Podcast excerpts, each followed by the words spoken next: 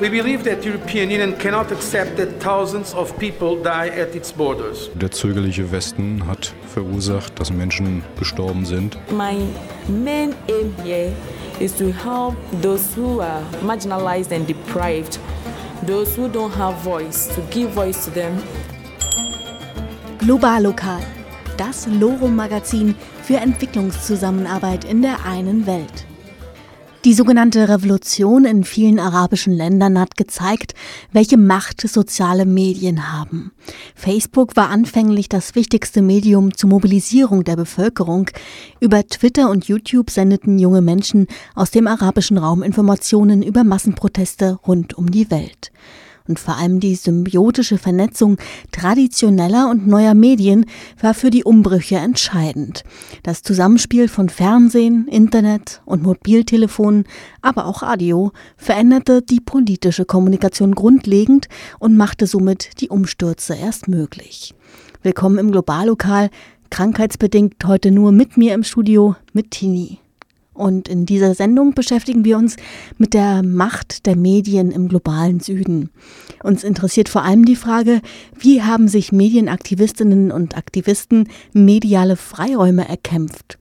Wir werfen einen Blick auf freie Radios in Argentinien und Indien und begleiten den Protest in Simbabwe auf der Straße und in den sozialen Medien. Aber zuerst die Nachrichten aus entwicklungspolitischer Perspektive von Jonas. Geflüchtete sicherer unterbringen. Die Situation, insbesondere von Frauen und Kindern, die in Flüchtlingsunterkünften leben, soll durch ein Programm von UNICEF und dem Bundesministerium für Familie, Senioren, Frauen und Jugend verbessert werden. Innerhalb der Initiative zum Schutz von Frauen und Kindern in Flüchtlingsunterkünften sollen bundesweit 75 Koordinationsstellen zum Schutz vor Gewalt eingerichtet werden.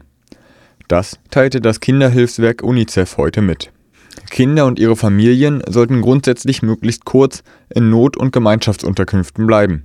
Solange sie sich dort aufhalten, müssen sie vor Gewalt und Missbrauch geschützt werden und Zugang zu strukturierten Spiel- und Lernangeboten haben, führte Kirsten Di Martino, Country Coordinator Refugee and Migrant Response von UNICEF Deutschland aus. Freie, kommunale und private Träger von Flüchtlingsunterkünften ebenso wie Einrichtungen in Landesträgerschaft können sich bis zum 10. Februar bewerben. Presse unter Verfolgung. Strafverfolgung, willkürliche Festnahmen und Behördenschikanen machen Journalisten in Algerien das Leben schwer. Das geht aus einem Bericht von Reporter ohne Grenzen aus Anlass der Wahlen im nordafrikanischen Land im kommenden Frühjahr hervor.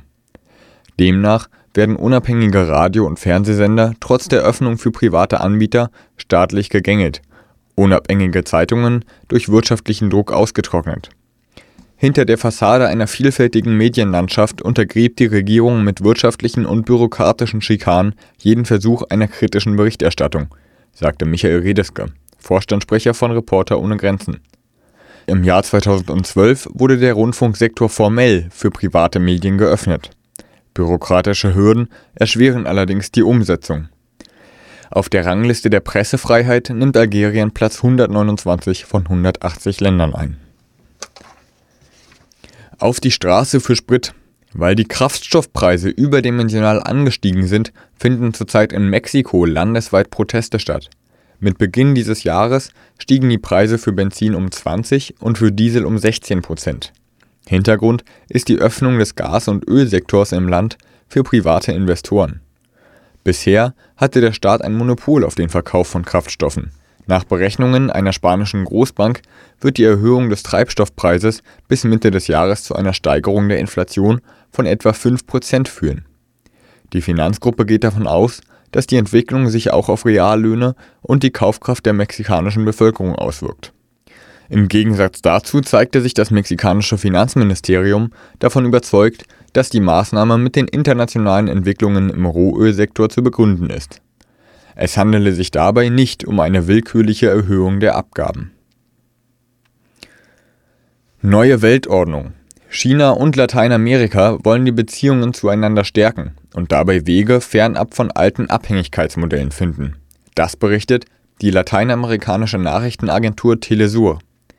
Anlass war die dritte Lateinamerika-Reise von Xi Jinping, dem Präsidenten der Volksrepublik China.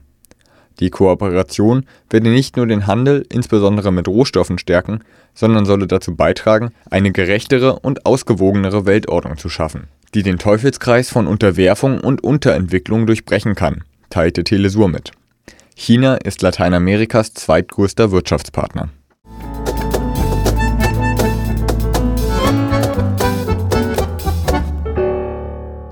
Tango Negro Trio mit Argentina waren das. Ja, der Tango, der gehört seit September 2009 zum immateriellen Kulturerbe der Menschheit der UNESCO und äh, gehört unweigerlich auch zu Argentinien. Aber das Land hat nicht nur Tango zu bieten. Wie auf der ganzen Welt, so gibt es auch in Argentinien Radios, die nicht kommerziell arbeiten und Menschen eine Stimme geben wollen, die sonst nicht so einfach in den Medien Platz finden. Die Rede ist von freien Radios, wie Loro eines ist. International werden sie als Community Radios bezeichnet. Zahlreiche Community Radios in Lateinamerika gehen auf das Engagement eines Senders zurück, La Tribu. Mary stellt uns das freie Radio vor.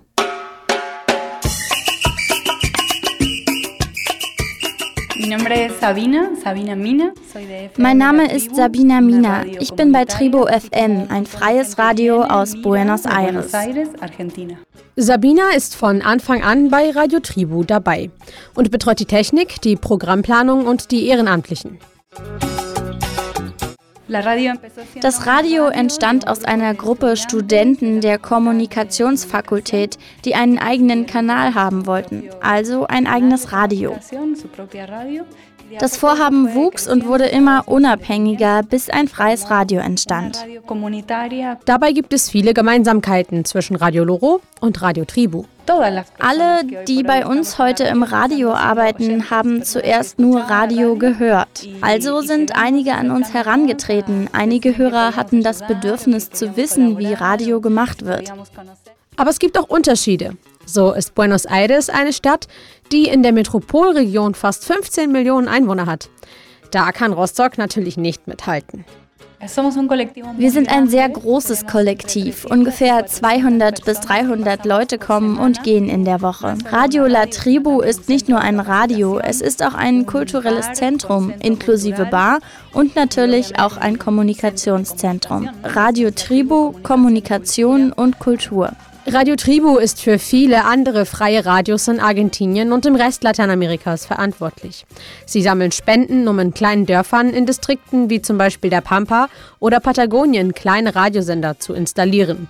Es ist wichtig, dass die Leute auf dem Land miteinander vernetzt sind und erfahren, was in ihren Dörfern passiert, erzählt Sabina. Von Spenden allein kann aber kein Radio leben. Deshalb haben die Argentinier einige andere Methoden auf Lager. Wir machen Straßenkunst und haben viele Ideen. Zum Beispiel betreiben wir die Bar als Einkommensquelle. Um Unabhängigkeit zu gewährleisten, darf man sich nie auf eine Geldquelle verlassen. Auf der einen Seite haben wir das Radio, wir verkaufen Werbeplätze. Natürlich wählen wir dabei aus Orte oder Unternehmen aus dem Viertel, Leute, bei denen wir wissen, dass es gut ist und wir veröffentlichen staatliche Werbung. Staatliche Werbung? Das klingt erstmal seltsam. Gemeint sind zum Beispiel Aufrufe, um sich impfen zu lassen oder dass Wahlen anstehen. Diese möchte die Regierung öffentlich machen und bezahlt dafür einen Sendeplatz. Da ist ein deutlicher Unterschied zwischen dem argentinischen Bürgerradio und unserem. Dabei interessiert sich Radio Tribo für lokale Themen, die globale Präsenz haben und auch für uns spannend sind. Eh, für uns ist es wichtig, neue Wege zu gehen, wie wir denken und wie wir uns organisieren. Wir wollen ein Netz für Netzwerke sein. Wie können wir die Umwelt schützen? Wem gehört das Land? Wie unsere Lebensmittel kontaminiert werden und wie man Nahrungsmittelautonomie herstellen kann. Am 22. November 2015 wurde Christina Kirchner vom neuen Präsidenten Mauricio Macri abgelöst. Mit Macri gab es das erste Mal einen richtigen Kurswechsel. Von der peronistischen Partei zum konservativ-liberalen Führungsanspruch der Propuesta Republicana, kurz Pro-Partei, zeigt sich eine klare Linie. Sparen und Geld generieren. Die Inflation Argentiniens beträgt 30 Prozent im Jahr. Kleine Betriebe müssen unter den Maßnahmen gegen die Inflation sehr leiden. Eine der brutalen Maßnahmen, die Macri vollzogen hat, war in Buenos Aires die Steuern um 300 Prozent anzuheben. Also fällt es uns jetzt sehr schwer, die Stromrechnung zu bezahlen, die bei einem Radio ja meist der größte Kostenfaktor ist. Das ist ein Riesenproblem für uns. Es hat sich vieles verändert, aber besonders kulturelle Einrichtungen müssen einstecken. Sabina erklärt, wie sich das besonders bei Radio Tribo äußert. Unsere Bar wurde geschlossen, das Radio nicht. Es ist zeitgleich mit vielen anderen Orten in Buenos Aires passiert. Gerade bei uns wird oft kontrolliert, weil wir alternativ sind und linke Tendenzen zeigen. Räume wie unsere werden immer durch Zufall viel öfter inspiziert als Plätze, an denen sich konservatives oder rechtes Gedankengut bewegt. Einrichtungen werden selten kontrolliert, wenn der Besitzer ein guter Freund einer wichtigen Person ist. Also werden wir leider sehr oft kontrolliert. Aber gerade deshalb sind all unsere Papiere immer in Ordnung. Bei all den Schwierigkeiten, die kleine kulturschaffende Betriebe haben, schöpft Sabina trotzdem Kraft. Ich glaube, das Gute ist, wenn der Feind klar ist, kann die Linke sich vereinen.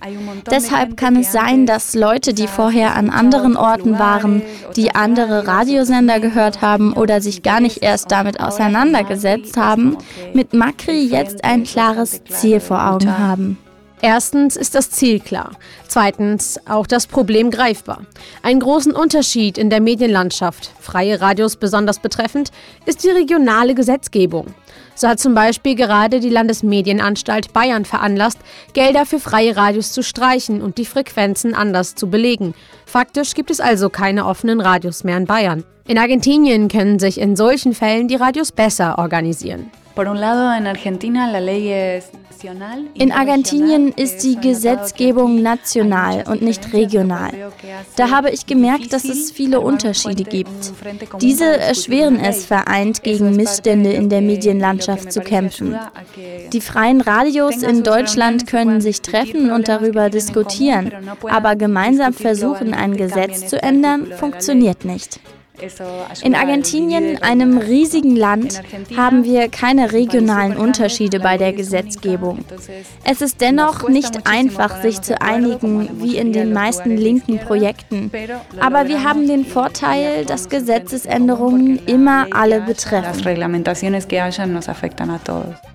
Das freie Radio ist ein unkommerzielles, basisdemokratisches, selbstbestimmtes und unabhängiges Massenmedium. Hoffen wir, dass dieser kulturelle Raum noch lange erhalten bleibt. Aus Argentinien kommen wir jetzt nach Spanien, zumindest musikalisch. Genauer nach Valencia. Hier sind La Pulqueria mit La Migra.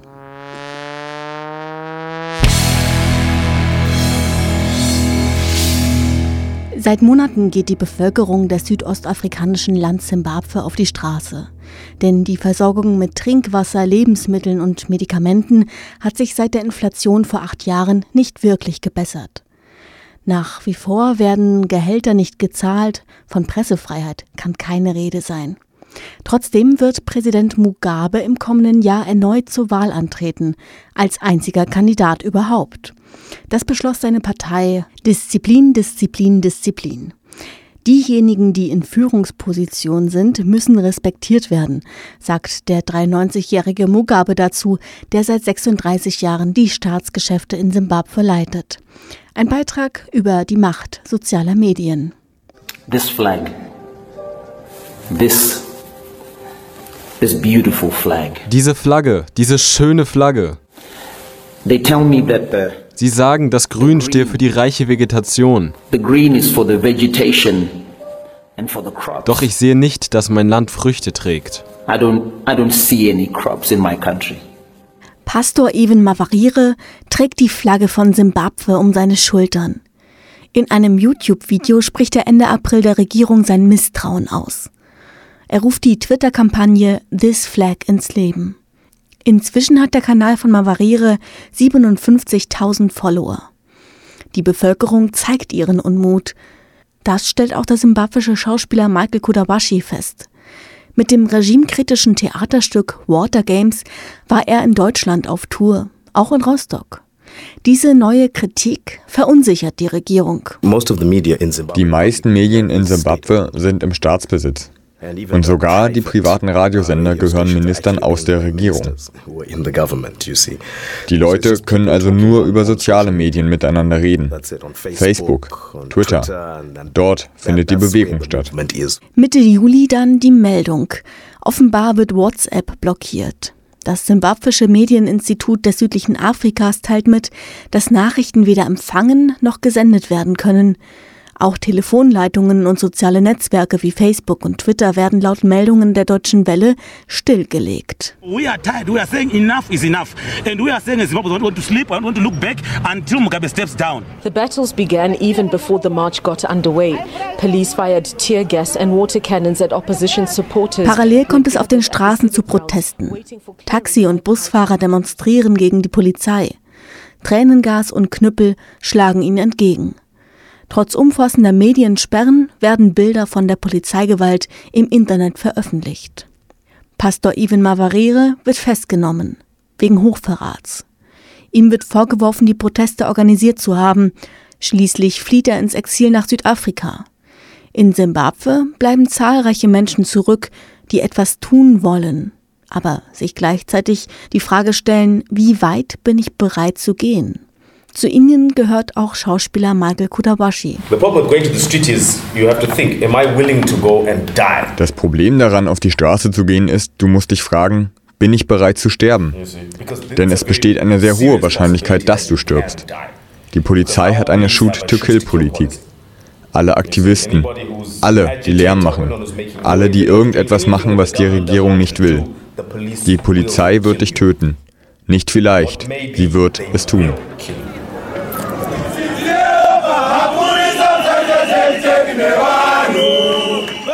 Präsident Mugabe hat in den 36 Jahren seiner Herrschaft ein korruptes System aufgebaut, das seine Macht aufrechterhält. Dabei gibt der 93-Jährige zunehmend ein zweifelhaftes Bild in der Öffentlichkeit ab. Bei Pressekonferenzen schläft er ein, trägt vor dem Parlament zweimal in Folge exakt dieselbe Rede vor. Bei der Feier zu seinem letzten Geburtstag verneigte er sich vor einem lebensgroßen Porträt seiner selbst. Diese Auftritte tragen dazu bei, dass das System um Mugabe zunehmend in Frage gestellt wird. Das und ein immer noch bankrotter Staatshaushalt. Immer wieder treten Beamte, hauptsächlich Lehrpersonal und Menschen aus dem Gesundheitssektor in Streik. Nach erneuten Protesten formulierte der Arbeitsminister, die Bezahlung von Polizisten und Militär hätte die höchste Priorität. Denn der soziale Frieden solle aufrechterhalten werden oder zumindest der Anschein davon. Mit Gesellschaft und Politik in Simbabwe hat sich die Globallokalredaktion im vergangenen Jahr bereits ausführlich beschäftigt, unter anderem in dem Radio-Feature Water Games Kunst gegen Korruption in Simbabwe. Das könnt ihr euch komplett auf unserer Internetseite anhören. Fündig werdet ihr unter www.loro.de und dann unter der Sendungsrubrik Globallokal. Kommen wir nun von Simbabwe auf die andere Seite des afrikanischen Kontinents. Fast 10.000 Kilometer entfernt von Simbabwes Hauptstadt Harare liegt Dakar, die Hauptstadt von, genau, Senegal. Vor fast 50 Jahren hat sich dort das Orchestra Baobab gegründet. Sie wurden unter anderem schon mit dem German Jazz Award in Gold ausgezeichnet. Hier auf Loro 90,2 hört ihr sie jetzt mit äh, Ndeling, Ndeling.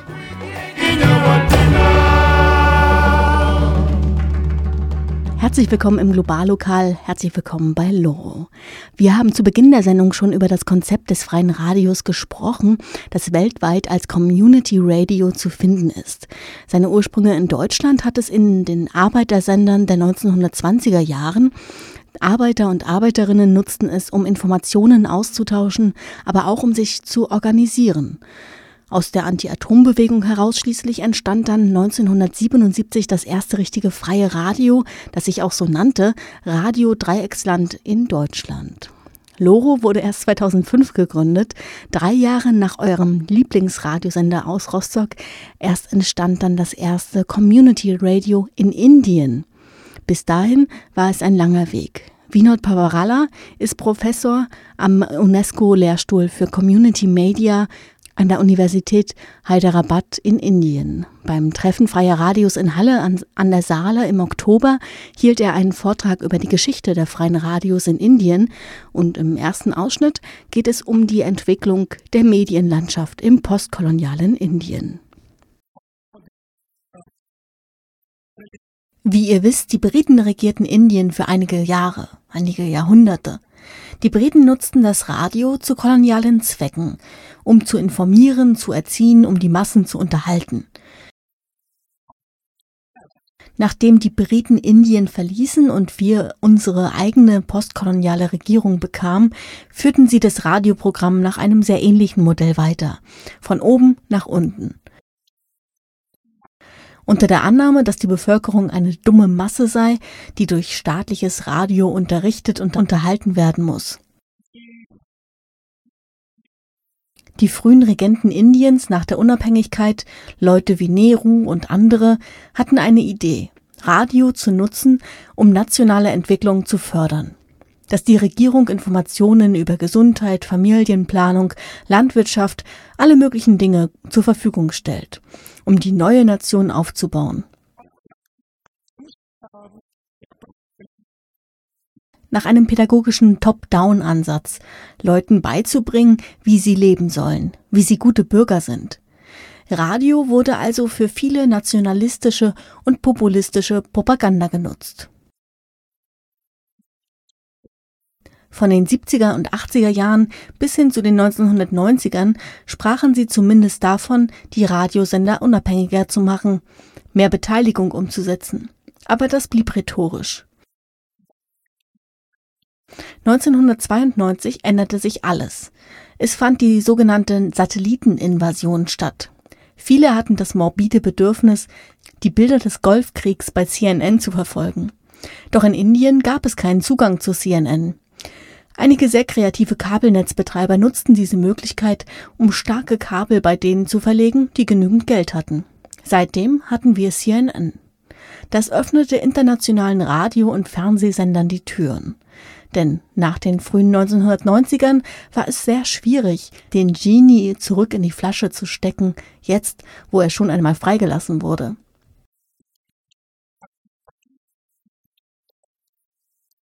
Also legalisierte die Regierung Kabelfernsehen.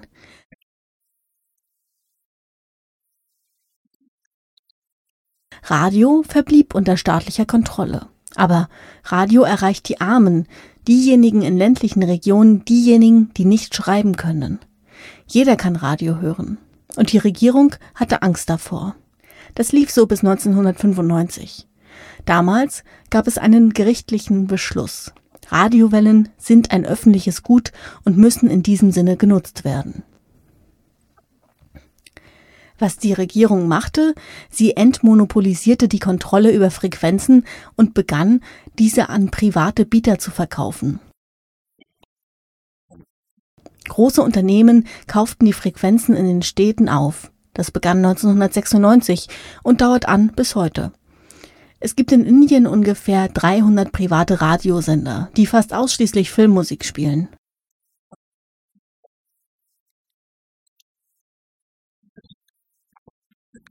Das ist eine ziemlich uninteressante Angelegenheit.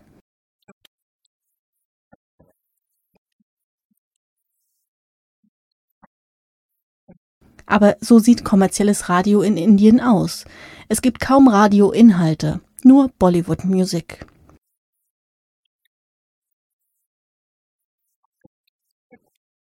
Wir sagten also, okay, es gibt staatliche Sender und ihr habt die Frequenzen für private Anbieter zugänglich gemacht. Könnt ihr es vorantreiben und einen dritten Sektor schaffen? Könnt ihr freie Radios ermöglichen? Wie es dann endgültig gelang, freie Radios in Indien zu etablieren, darüber spricht Vinod Pavarala nach einem Song. Sterne tanzen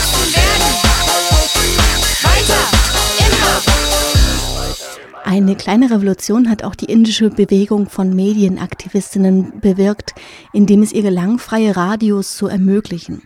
Wie das erkämpft wurde, erzählt Professor Vinod Pavarala vom UNESCO-Lehrstuhl für Community Media an der Universität Hyderabad in Indien. Während also viele von uns, Anwälte und Aktivisten, die der Bewegung angehören, die Regierung weiter nervten, Online-Proteste organisierten, Petitionen an den Premierminister verfassten, Seminare und Symposien organisierten, begannen wir parallel mit lokalen Gruppen zu arbeiten, um sie darauf vorzubereiten, was kommt. Beim ersten freien Radio im ländlichen Raum, Sangam Radio, brachten wir den Frauen der Gemeinde Audioproduktion bei. Sie konnten ihre Sendungen zwar nicht ausstrahlen, aber wir fragten, warum lernt ihr nicht, wie ihr Töne aufnehmt und sie schneidet? Solche Sachen. Also fingen sie damit an.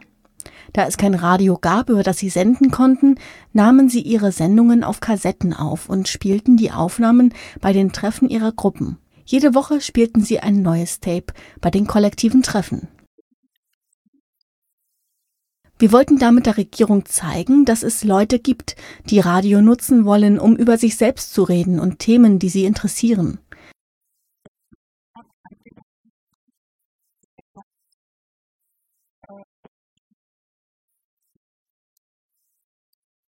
Das sind keine antinationalen Gruppen, keine Terroristen, die die Radiowellen nutzen wollen. Denn das war die Furcht der Regierung. Im Jahr 2007, unter dem Druck der gesamten Bewegung, änderte die Nationalregierung die Regeln und erlaubte es zivilgesellschaftlichen Organisationen, sich für Radiolizenzen zu bewerben. Bildungsorganisationen und NGOs mit mindestens drei Jahren Erfahrung in Sozialarbeit können Lizenzen erwerben.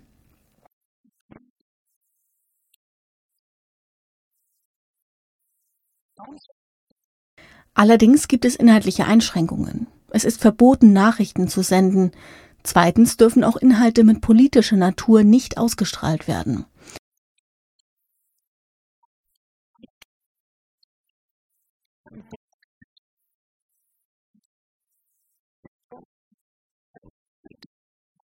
Ich habe schon oft Beamte gebeten, politische Natur zu definieren. Sie sagen nur, naja, macht mal euer Programm weiter, wir werden euch dann sagen, wenn ihr was falsch macht.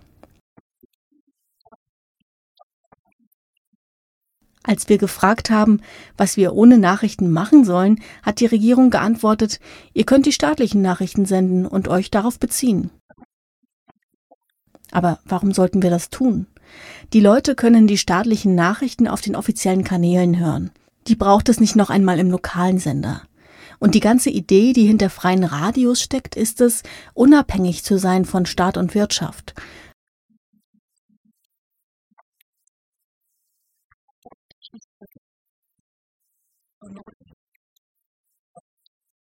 Nahezu all unsere Sender haben das Angebot also abgelehnt. Keiner strahlt die staatlichen Nachrichten aus.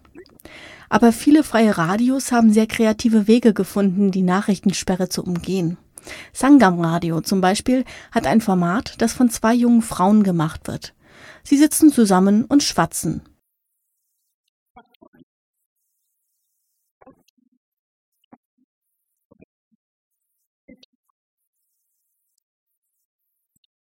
Das sind Nachrichten, aber sie machen es in Form eines Pläuschens. Ungefähr so. Hast du gehört, was gestern passiert ist? Das ganze Zuckerrohr wurde vom Sturm entwurzelt. Wirklich? Und was hast du dann gemacht? In etwa so. Sehr lokal, sehr nah an den Leuten, in einer unterhaltsamen Art und Weise.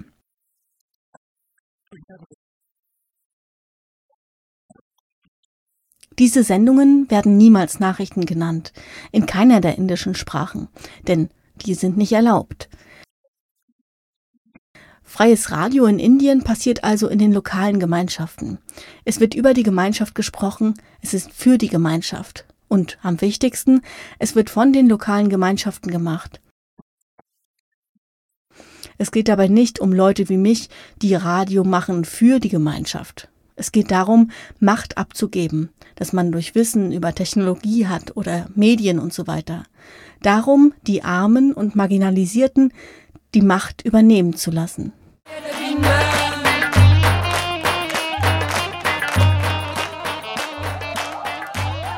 Feryal Öney war das, ähm, aus der Türkei, genauer gesagt aus Mittelanatolien stammt sie. Und ähm, die Musik, die sie spielt, die ist dann auch stark durch traditionelle Musik der Region geprägt. Allerdings ähm, setzt die Tradition sich nicht inhaltlich bei ihr unbedingt durch, denn sie setzt sich auch gegen Homophobie und Rassismus ein. Ist doch ein schöner Abschluss für unsere heutige Sendung. Tschüss sag ich, sagt Tini. Die nächste Sendung, die hört ihr dann am 1. Februar. Wünsche, Anregungen und Kritik könnt ihr bis dahin gerne an globallokal.loro.de senden. Und ähm, das ist dann auch die Adresse, wenn ihr Teil der Globallokal-Redaktion werden wollt. Denn ihr habt ja gehört, freies Radio, das lebt vom Mitmachen. In diesem Sinne, global denken, lokal senden. Ich habe ja eben schon gesagt, die Musik von Feryal Öne, das ist eigentlich ein schöner Abschluss, immerhin gegen Homophobie und Rassismus.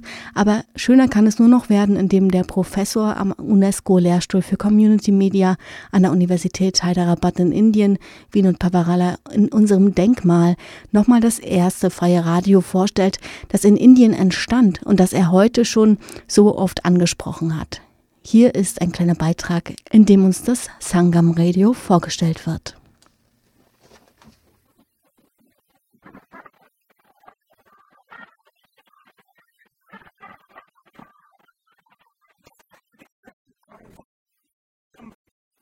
Dieser Sender heißt Sangam Radio. Sangam bedeutet Gemeinschaft.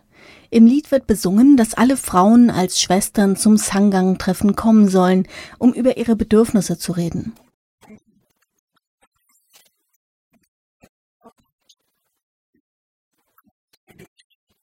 Es ist Indiens erstes freies Radio im ländlichen Raum.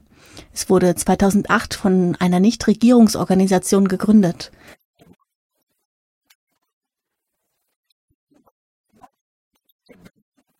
Betrieben wird es von nicht sehr gebildeten Frauen. Viele von ihnen werden als Dalit bezeichnet, als Unberührbare. Sie besitzen den untersten Status in der indischen Kastenhierarchie.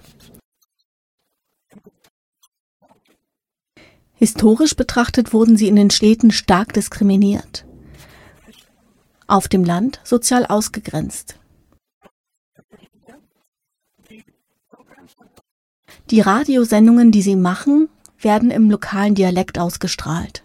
Sie bringen viele Informationen, die ihrer Meinung nach für die Gemeinschaft wichtig sind. Sie sprechen über Biolandwirtschaft, über Lebensmittelsicherheit, Gerechtigkeit unter den Geschlechtern.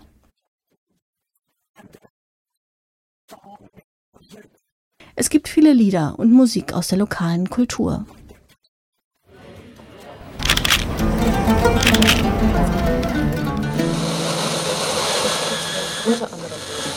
Revolutionär.